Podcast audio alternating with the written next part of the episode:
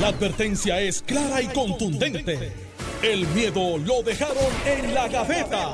Le, le- le estás dando play al podcast de Sin, miedo, de Noti1630. Buenos días, Puerto Rico. Esto es Sin Miedo en Noticiero 630. Soy Alex Delgado y está con nosotros el senador Carmelo Ríos. Aquí le damos los buenos días. Buenos días. ¿Sí? Eh, buenos días, Alex, a ti. Buenos días, por Puerto Rico. A los 100.000 empleados nuevos que tenemos en la economía de Puerto Rico. Bueno, eh, por el Partido Popular, buenos días. Así está la cosa en el PPD, eh, Carmelo. es que yo creo que Jesús Manuel está en una protesta para que le abran el partido. Este, allá, este, y Luis Vega se le quedó la llave y fue a buscarla. Ya viene por ahí, yo creo. Viene por ahí, viene por ahí, viene por ahí. bromeando, vacilando. No, pero lo de, la, la- lo de la llave no, eh, no estoy vacilando.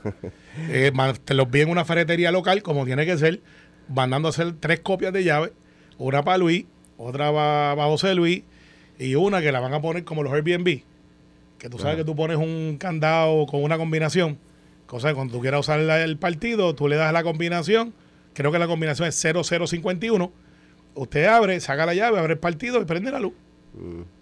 De esa manera se resuelve Mm. Mira, el problema. Me traíste ese tema de los 100 mil empleos son. 100 mil nuevos empleos. Nuevos empleos. ¿Qué son nuevos empleos, Carmelo? Eh, 100 mil nuevos empleos son. Porque, rayos, te- te pregunto, porque nuevo es que pues teníamos, qué sé yo, un millón de empleados, un millón de personas empleadas y se crearon 100 mil nuevos puestos y ahora hay un millón 100 mil. Y después crearon 50 mil, ahora hay un millón 150 mil. No funciona O- así. O, o son plazas de puertorriqueños que se fueron a Estados Unidos, que renunciaron porque estaban creando su empresa. Y entonces esas plazas las ocuparon otras personas, Eh, pero es no una- son nuevos empleos. Sí son nuevos, pero son una mezcla de ambos. Eh, Pues entonces están, están cogiendo, no, no, no, están cogiendo de nuevo Es que así es que hasta, hasta lo suyo, no, los están cogiendo otra al vez. contrario, sí, los estamos cogiendo para que trabajen. Sí, los están Este, cogiendo para de, que trabajen. de. Mira, Mira, te voy a explicar lo que pasa. Es que eso no funciona porque nosotros estemos en el Ejecutivo o esté otro partido.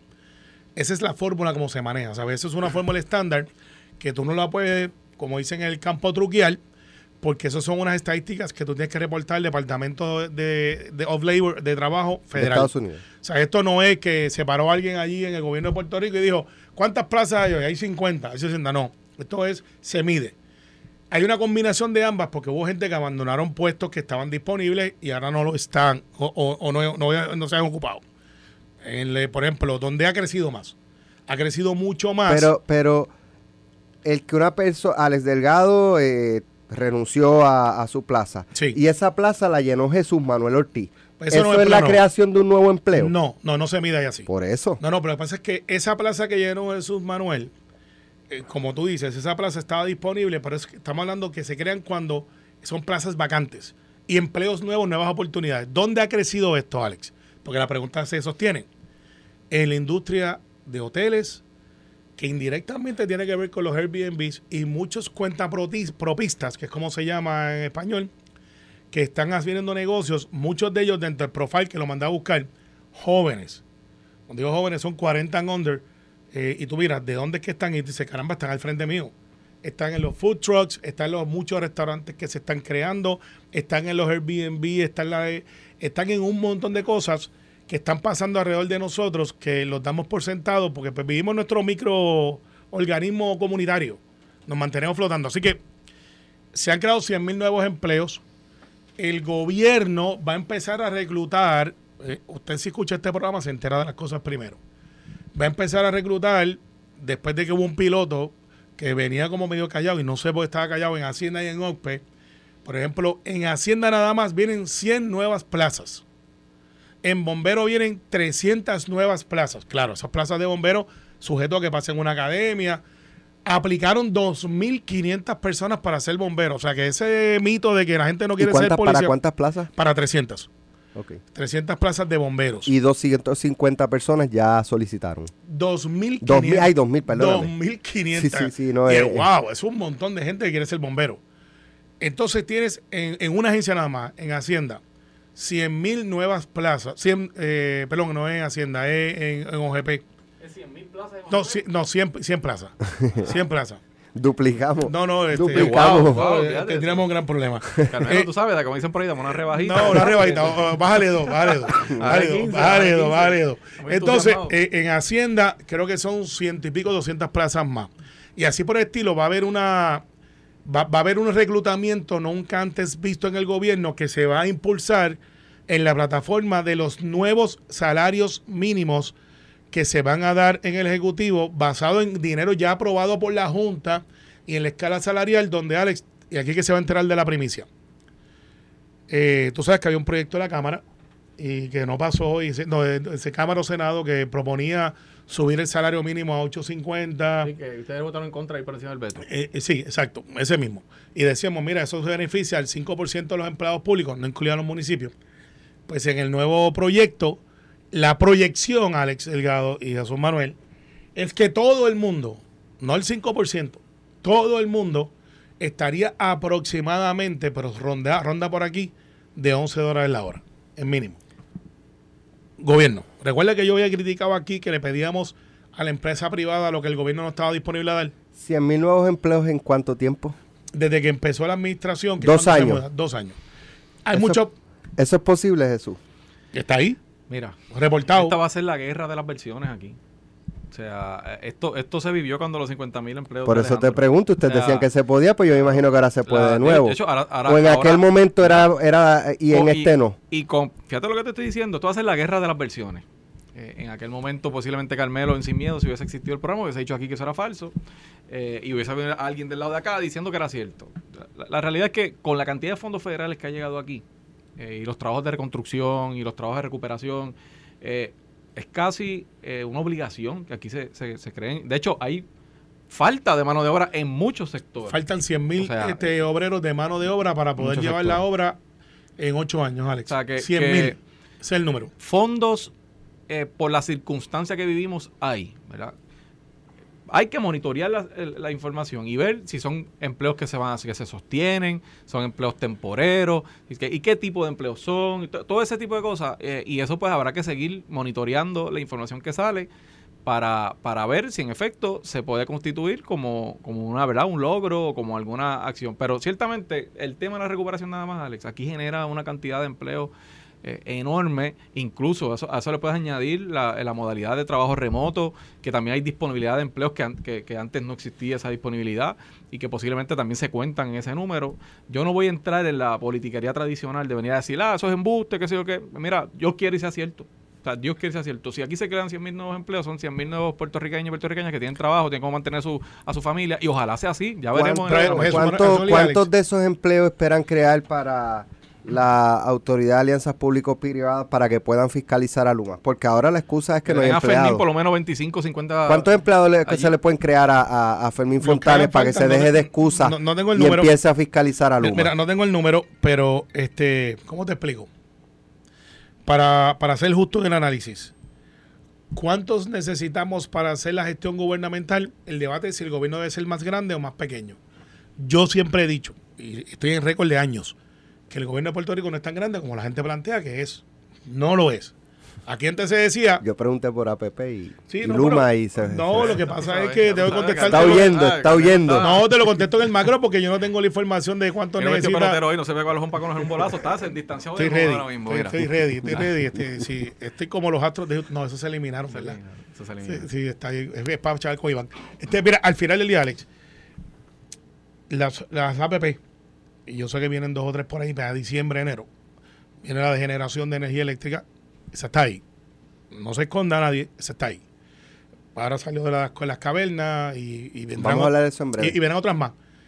Ciertamente estamos en el proceso del gobierno, no es un cambio generacional. Hay alguien que no nos escucha en el programa y voy a coger sus memoritas. Este, es que es como pasa. Hay gente que se está yendo del sistema de retiro, tomando una decisión, porque salen mejoriéndose ahora que esperando 5, 6, 7 años por la cuestión de que sabemos del retiro y las ventanas que se abren. Habiéndote dicho eso, ese, esa posición hace falta. Por lo tanto, hay que renovarla. El gobierno tiene que competir con la empresa privada. Yo les decía y le iba a decir ahorita, ¿cuántos de ustedes han ido a tratar de comer en estos días en un restaurante normal de cadena? No los caros Empaquetado. empaquetado. A mí pasó el sábado, traté de ir a comer un sitio de pasta que es una rara cadena. habían 10 mesas vacías. Y le pregunté a la muchacha porque están vacías. Me dice, porque no tenemos personal suficiente y, estamos explotados porque esto no para. La gente sale y hay mucha gente viniendo a comer más allá de lo que está diseñado este restaurante. Fui al del lado, que es de la misma cadena, pero sirven otra casa de comida, una hora y media de espera. Lo mismo. Hay muchas oportunidades de empleo porque la economía creció porque la gente tiene más dinero en el bolsillo. Ah, las razones. Ayudas federales, eh, incentivos. Ayer Biden, Iván no se quiere apuntar, yo me voy a apuntar porque yo debo más o menos eso en préstamos estudiantiles de la Facultad de Derecho.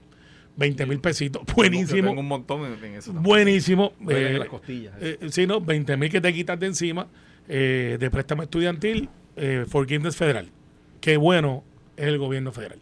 Eh, entonces, sí, los objetores que, que no que no, no los quiero ver, Juan, no te quiero ver llenando el, ¿Qué el- Juan? a Juan del Mau, que ahora es asesor de FEMA. Recuerda que él dice eh, cómo- Ahora le explica cómo, él- cómo reclamarle a FEMA. que era guiroría, ¿verdad? Mira, Eh, pero al final día, antes de sacar ese tema, porque no lo dije porque quise centrarme en el tema que traíste, pero el, el proyecto que la mayoría del, de la minoría del PNP no la quiso votar para ir por encima del veto no reñía con el tema del plan de clasificación.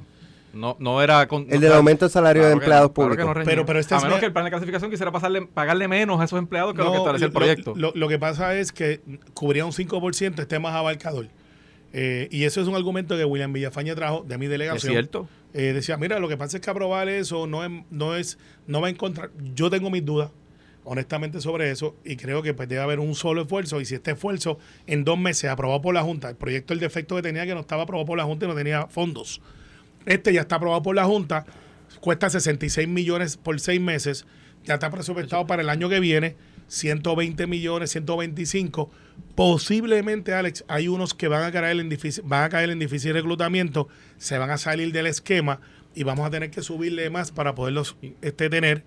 Y en adición a eso, es que tendría que explicarte cómo va el funcionamiento y en radio es bien difícil.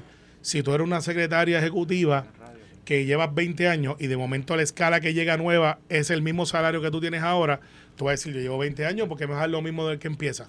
El, el plan de reclasificación reconoce lo que se llama los pasos en tres pasos y va a reconocer que tú llevas 15 años versus el que tiene cero experiencia y te va a llevar al- al- a la escala más alta. Eh, O sea, es importante decir, no, no es que la Junta lo respalde nada más, es que es de la Junta. Es, sí, Es de la Junta, de hecho, Sí. y, y no se ha implementado porque el gobierno se retrasó en las guías, en el primer plan de clasificación primero tuvo unos problemas, yo, yo tuve una vista en mi comisión el, el año pasado y, y, eh, se había hecho todavía muy poco esfuerzo para que entrara en vigor, así que yo espero que pueda entrar en enero y que sea justo. Mira. Carmelo, poco, esfuerzo no, poco esfuerzo no fue... Yo no tenía poco personal, o ATRH no tenía, o sea, lo había pasado muy poco, vamos a decirlo y, así. y- y- y en a dos así. años bajar de 22 mil a clasificaciones a 1500, pues... eh, Pero los recursos que se debió haber se pudo haber dado más. recursos, Sí, es lo que te quiero bueno, decir. y en eso yo no voy Y a lo que no puede pasar es, y es una cosa que hay que estar, no se puede utilizar el plan de reclasificación para eliminar plazas o clasificaciones de personas que quizás no militan en tu institución y poder dársela a la otra. Es- Eso, y eso es algo que hay que estar bien pendiente. Sí, pero eso no va a pasar porque pase. es neutro, es- porque esto es para puestos de carrera.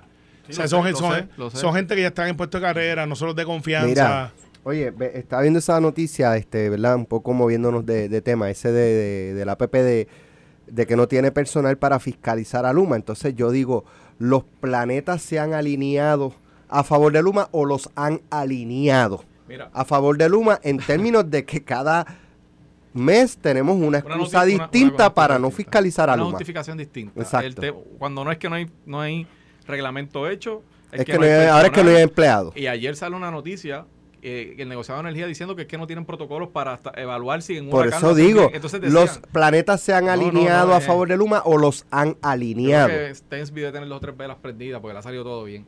Eh, es, inverosímil, Alex, porque volvemos a lo que hablamos aquí la semana pasada. Puede tener la, la diferencia de si se debe cancelar, si no debe cancelar, los que pensamos que sí, los que piensan que no, si es responsable, si no es responsable. Antes de llegar a toda esa conversación, tiene que haber un récord de fiscalización.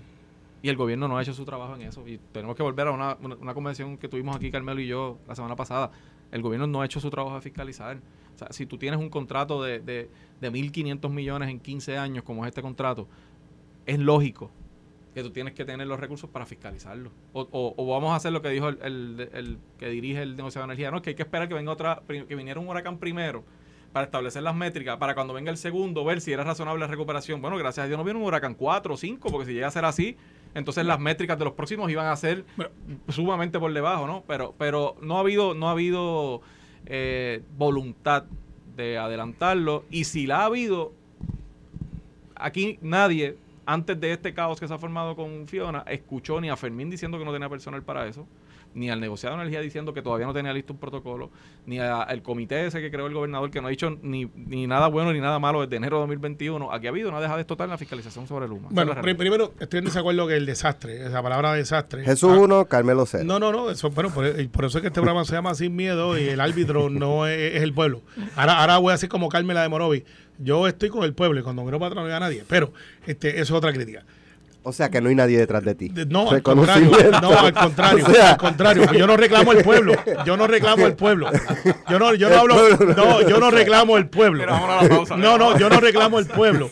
Es que en lo del desastre que dice eh, José Manuel sí, un desastre natural. Eh, en treinta y pico días o menos estamos 99% restablecidos versus lo que realmente pasa desastre, gente que tiene unos casos especiales.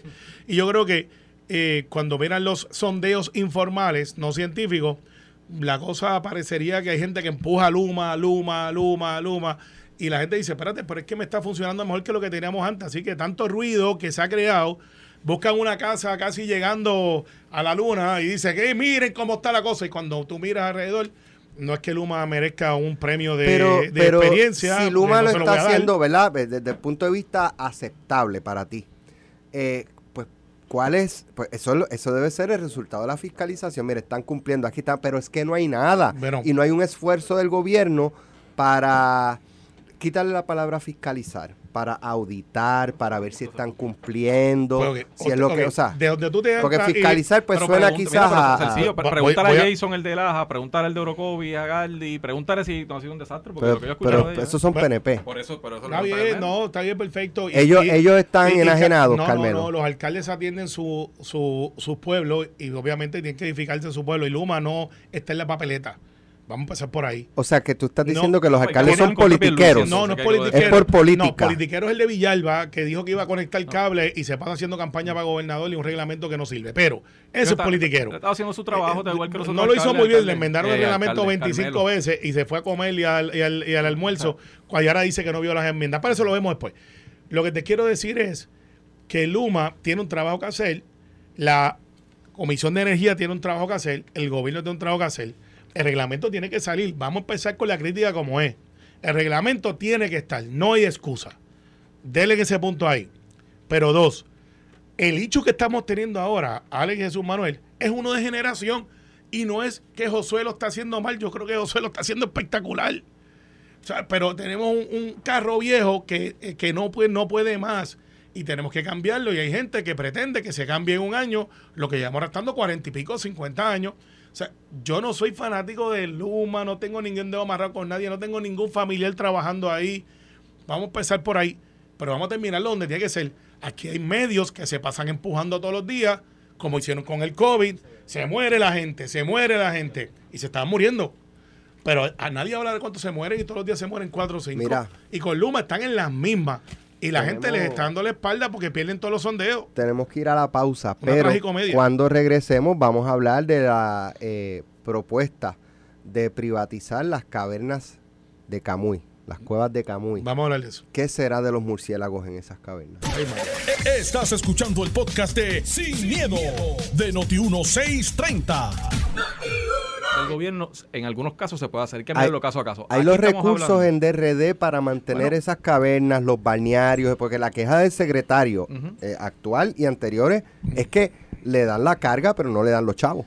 E, eso ha pasado siempre. Con, ese argumento hay que privatizar las escuelas y, el Departamento de Educación porque es el mismo argumento que hacen los alcaldes, que con razón, de que... Pero yo no veo la educación como las cavernas. No.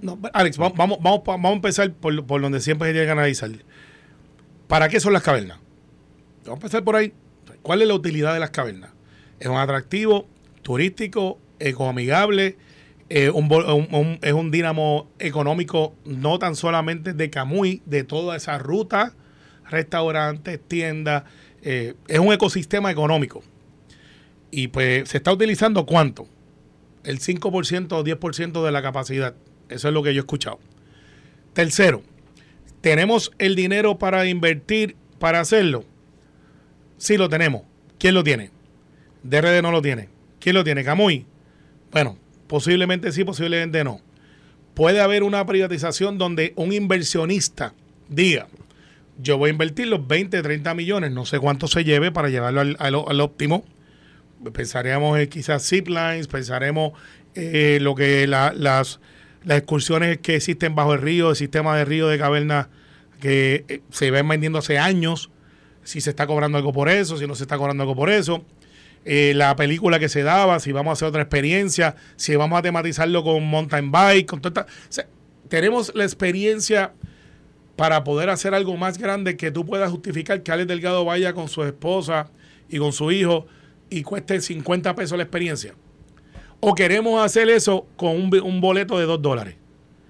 Esas son las preguntas que tenemos que hacer, porque si no tenemos esa contestación, pues estamos especulando. Así que si lo que queremos es preservar, si lo que queremos es explotarlo económicamente y cuesta 30 millones, que es el número que he escuchado por ahí, puedo estar equivocado, pues entonces, ¿quién lo hace?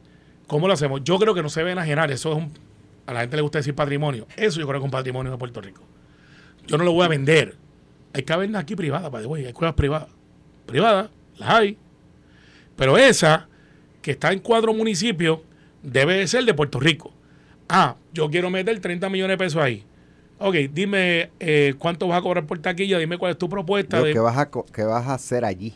qué vas a hacer Digo, allí. porque hay una parte que se habla de que para dar conciertos, eh, pero Eso es para cuando, arriba. cuando lo publican así, yo no sé si fue el representante Ángel Mato, pues cualquiera puede pensar que, que dentro de la Chico, caverna no. te van a montar un stage y van a, a- a enclavar este No, no, no. andamios y luces en, en hacer boquetes en Y la van a hacer allí un pero, pero no Oh. creo que sea eso. No, tú, has- tú has ido a la República pero lo Dominicana. proyectan así, obviamente, Claro. para, para no, levantar ya la, Pero, la animosidad.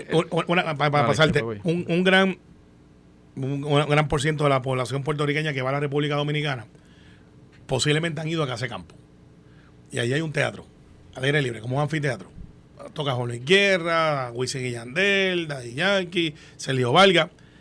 Y es en piedra, al aire libre, diseñado para... O sea, los que hemos ido a la caverna de, de chiquito, la parte de arriba es espectacular para eso y no tiene que ver nada con las cavernas allá abajo. Área de acampar, un área de bicicleta, un área de, de ziplining, un área de, de- de- hiking. Todas esas cosas se pueden hacer. De hecho, eso estaba más o menos parcial, pero no estaba como que explotado. Alex, yo creo que la privatización no es mala, eso no es una mala palabra. El aeropuerto funcionó, Puente de Oro Moscoso ha funcionado. La PR22 con, con, con los aumentos y los no aumentos, la gente que se queda a pie dice, me llega una grúa en cinco minutos y me están dando el servicio y está en mejor condición. O sea, la privatización no es el símbolo de es malo. Bueno, bueno, yo, yo, como dije brevemente antes de que Carmelo hablara, yo pienso que hay que evaluarlos todos caso a caso cuando se tratan de privatizar algún servicio. Hay casos que se han dado, que han sido exitosos, hay casos que ha sido un desastre. Eh, yo creo que hay muy poca información todavía de lo que se está proponiendo aquí. Por eso de entrada te digo, es un recurso natural, eh, tiene un valor incalculable. Eh, mi reacción inicial es que no favorezco que haya una privatización y, y mucho tiene que ver con que hay un gran desconocimiento de, de qué es lo que se propone hacer allí y segundo, tiene mucho que ver con la experiencia que hemos vivido con la privatización y con lo que hemos estado discutiendo aquí todos estos días con Siluma, que si la privatización de los puertos, que si la privatización, o sea, ha habido la utilización del mecanismo de privatizar, no estoy hablando de, de este año ni anterior, en los, en los últimos años, privatizar con las menos, las menos garantías posibles para el gobierno y para el pueblo de Puerto Rico de poder fiscalizar lo que pase ahí, de que se haga una buena utilización de lo que se está, del servicio que se está privatizando, de que la gente reciba efectivamente un mejor servicio que el que recibía del gobierno. Todo es, toda esa eh, irresponsabilidad de los últimos 20 años en términos de cada vez que se, se privatiza una operación de algo, es lo que sin duda alguna levanta todas las banderas posibles cuando uno ve esta noticia, ¿verdad? Yo, por supuesto que yo quiero que se abran las cavernas, por supuesto que es una tragedia que uno pase por allí y vea aquel portón cerrado y, no- y, los- y los estudiantes y la gente no pueda disfrutar de lo que disfrutábamos nosotros en la escuela Para mí superior, fue una experiencia a impactante gira, en, o sea, en- en intermedia. Bueno, pero, no, pero no me tiro la manoma de, de darle un cheque en blanco a nadie y si es un recurso natural mucho menos. Yo tengo tengo mucha, en tema de conciencia ambiental, para mí es, importante. No, yo creo que es importante para todo el mundo. Lo que pasa es que ah, brincamos rápido a ponernos y, no leemos. Es como, como lo, lo que pasa muchas veces en la vida real con los proyectos. Ah, estoy en contra. Tú lo leíste. Tú sabes lo que quiere decir el proyecto. No, no, pero eh, como todo el mundo dijo en contra, pues yo estoy con la ola. Yo creo que las cavernas es un buen modelo para hacerlo. Oye, Toro Verde, eso es privado. Ha funcionado el modelo económico. ¿Cuántos restaurantes no hay por allí cerca? Un montón que han abierto, son oportunidades. Así por el estilo, eh, eh, la, en la Ventana, eso es privado, pero crea un ecosistema de gente que va allí y después se van a otro lado. O sea, funciona. Tiene que ser para el pueblo de Puerto Rico. Para darle uno a los populares. Si la María Calderón. Aquí alguien se acuerda que ese predio era del gobierno de Puerto Rico donde está el Vanderbilt. La Cueva Ventana. ¿Se acuerdan de las protestas Cueva que Ventana, no, Ventana al mar. Ventana al mar. Sí, Cueva Ventana es en Arecibo. Arecibo. Ahí, eh, tú sabes lo que quiero decir. Eh, ¿Te acuerdas cuando se quejaba todo el mundo que mira lo que han hecho, que le han dado por 30 años ese contrato a esa gente para que hiciera un edificio allí? Dime que aquello no funciona ahora. Tiene restaurante, la gente va allí, hacen este concierto, está el hotel al lado, Ejercicio. a ejercicio, el hotel que está al lado es un, em- un polo económico de alto nivel. Al otro lado, el hotel que estaba desbaratado también lo compraron, usan ese predio. Funciona, es lo que quiero decir. Funciona. Hay que hacerlo bien. Mira, vamos al tema del PPD, que, ¿verdad? Este, no, no es que no lo iba a tocar, es que, pues, como llevamos varios días comenzando el programa y otros temas también, ¿verdad? Pero hoy yo creo que, yo no sé si esta expresión es la, última eh, líder de conciencia en el Partido Popular, es Héctor Luis Acevedo. Un- un li- Yo- yo, te diría que, que es una voz de las De, más de lo que importantes cuando del Partido él habla, la gente, eh, liderato especialmente, lo escucha. Sí. lo escucha, lo respeta y lo considera. Eh, pues el, eh, Héctor Luis Acevedo escribió una, una columna hoy donde dice, los, eh, ¿verdad? relacionado a toda la, la- la pugna que hay en el Partido Popular, dice, los procesos de selección de liderato deben ser limpios y respetados. No se pueden hacer reglas para quitarles el voto a sus electores populares y quedarse con el poder extendiéndose sus propios términos. Proponer una primaria libre y quitarla al mes siguiente es insostenible. Debe enmendarse ese error. Una presidencia colegiada que debilita al presidente electo y pasa la administración a los distritos representativos es una alternativa que me parece errada. Héctor Luis Acevedo. Yo no puedo añadir ni un punto ni una coma a eso que acaba de decir Héctor Luis Acevedo. O sea, eh, toca, todo, ap- aprieta, como dicen por ahí, todos los botones que hay que apretar con, con esta situación. La inconsistencia de estar cambiando las decisiones, la incorrección de quitarle el voto a cientos de miles de populares, eh, el daño institucional que le causa el anunciar cuatro procesos en cuatro meses. eh, pero el, mayor daño de todo ah, incluye el tema del llamado comité ejecutivo que busca diluir eh, las facultades de cualquier presidente y, dejarlo así hasta el 2024. Eh, yo creo que Héctor Luis Acevedo, una vez más, se convierte, porque definitivamente lo es, pero reitera que es una de las voces de conciencia del Partido Popular. Yo tengo que estar totalmente de acuerdo con Héctor Luis y yo creo que hay espacio para volver a la mesa. Y es el llamado que yo hago aquí. Hay espacio para volver a la mesa y hacer y tomar la- las acciones correctas. Esto nunca ha sido un tema personalista entre los que tenemos una posición y los que tienen una posición diferente. Es un tema de visión de hacia dónde debe eh, dar los pasos el Partido Popular. Eh, y la decisión tomada por la Junta es un paso en la dirección equivocada. Los populares piden democracia, piden que se inicie una transición de liderato dentro del Partido Popular y eso incluye que todos trabajemos juntos eh, y valoran el voto como el tesoro que es. Tú no puedes anunciar que vas a, reconocerle el voto a los populares en un proceso y el mes siguiente eh, eliminar ese derecho. Eh, es insostenible y tengo que cerrar con esta frase, porque yo sé que algunos compañeros están planteando que las enmiendas incluyen la participación de otros sectores en la Junta de Gobierno.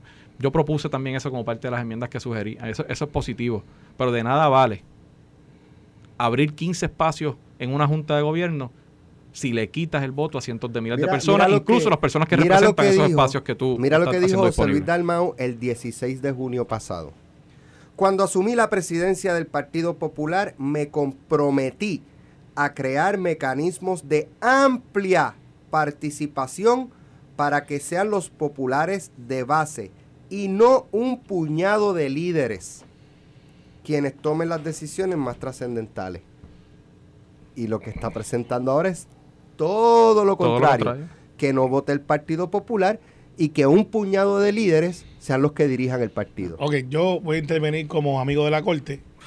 Este amigo de la corte. y de Sí. Paturo, bien. No, no, yo soy Muy amigo, de, no muy de amigo. Alejandro, este, mi tío Esteban Estrella Rodríguez.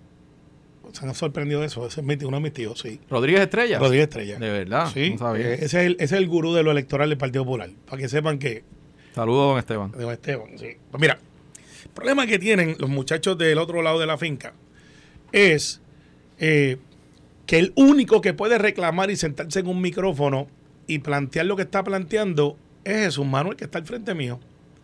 Los demás, Alex, están barridos en la curva y totalmente politiqueando. Y voy a ir nombre y apellido. El alcalde de Villalba. Ese es, lo que estaban votando aquí es por el reglamento. Estuvo seis meses alegadamente haciendo reuniones. Recuerda que aquí decíamos que el Partido Nuevo Progresista hizo 14 reuniones por todos los distritos y decían, vengan a la sede del Partido Popular y vamos a hacer un reglamento. Copiaron como cinco o seis ideas que son buenas del PNP y las pusieron. Darle voto a base de fe, LGTB, se le olvidaron los veteranos, pero yo no creo mucho en eso. Y creo que incluyeron otra, otra gente más ahí. O sea, incluir en el directorio, que para ustedes se llama la Junta. Nosotros hicimos eso, ellos seis meses hacen la propuesta. Cuando Javi presenta sus ocho páginas, agente 00 Pava, me dice, tenía con ocho páginas de las enmiendas para explicarlas. Javier Aponte del Mau dice, esas son las ocho páginas que usted tiene para presentar su proyecto de reglamento, dese por leída. Y entraron directamente a enmendarle el reglamento que Javi, el, el presidente de la Nación de Alcalde, había hecho. Jesús Manuel se opone a las, a las enmiendas, estoy como si hubiese estado allí. Estoy, estoy escuchándote y, y repasando a ver si lo que está diciendo. No, hasta ahora no me vas a poder Vamos a ver. desmentir porque yo las cosas Cuando como son. escuche, No, las cosas como son. Jesús Manuel se opone a, a una de las este de, de las enmiendas que si no me equivoco tiene que ver la que está el, de, de mover y estas cosas. Yo me puse a las del comité, me A, puse a a, la las del la comité. elección. Correcto. Sí. El alcalde de Villalba sale a comer o lo que sea, estuvo a ausente. se le quedó la estufa prendida y se acordó. Entonces, cuando regresa, él reclama que la Junta le enmendó el reglamento que él trajo y que estaba ready. Sirio Tirado dice su opinión de Sirio Tirado, popular marca diablo, de los buenos allá de ellos. Eso es una porquería de chapucería y por eso le enmendaron tanto. Cuando van a votar, cuando van a votar, que aquí es que está el dicho, porque es que eso, eso que es un Manuel, yo no tengo gran velo a su Manuel, las cosas como son. Yo creo que lo vamos a derrotar después en otra cosa, pero eh, cuando llega el momento de la verdad. Porque te voy a dar para no quitarte la línea. No, no, cuando venga el momento de la verdad, van a votar sobre todas las enmiendas, la de la Junta, las que tienen que ver este que con el lo que presentó el alcalde de Villalba, presentación de, de, de alcalde. Adivina quién fue el único que votó en contra. Jesús Manuel. Le pregunta a Mau, oiga, eh, sobre la enmienda o el reglamento, ¿cómo usted va a votar? Y Jesús Manuel se para, y tú y yo no hemos hablado de esto fuera del aire No, no hemos hablado de eso. yo estoy en contra de todo. Bon, salve mi responsabilidad, yo estoy en contra de eso. ¿Cómo votó el alcalde de Villalba? A favor. ¿Cómo? Carmen no votó porque se fue bien rápido, porque como no le dieron lo que ella quería, pues se fue, huyó, picó y bajó la jarda. Todos los demás, Alex, todos los demás votaron a favor del reglamento tal y como está, que comprende lo que están discutiendo aquí. El único que votó en contra fue Jesús Manuel. Por lo tanto, Alex, hay que preguntarle, ¿cómo usted votó? Porque se están quejando y están diciendo que es un abuso, que están en desacuerdo. El alcalde de Villalba fue un poquito más lejos y dijo, es que yo no las estudié porque yo no estaba allí. Porque su deber haber estado allí, no irse a comer o ir a atender a un asunto eh, por allá, por, por la, que no fue para Villalba, de güey. Estaban en el área metro. De eso es lo que estamos hablando.